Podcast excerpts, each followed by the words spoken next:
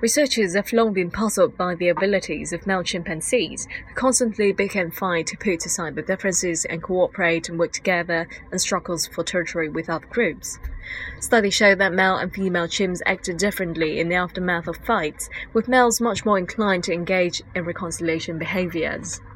Psychologists wondered if the same habits were true for humans and decided to analyze high-level same-sex sporting competitions for these reconciliation traits. The team looked at recordings of tennis, table tennis, badminton, and boxing involving men and women from 44 countries.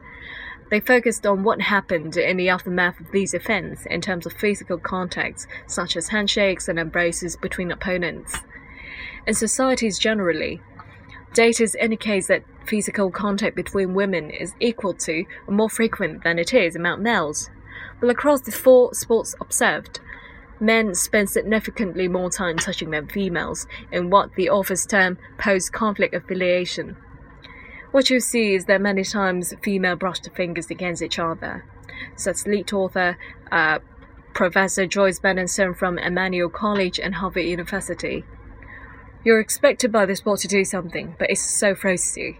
However, with the males, even with a handshake, you can see the warmth, the tightness of it. I expected this would be the least strong in boxing because you're trying to kill the other person. But it's the strongest in this sport, and that really is the sense of love for your opponent, which is beyond my understanding.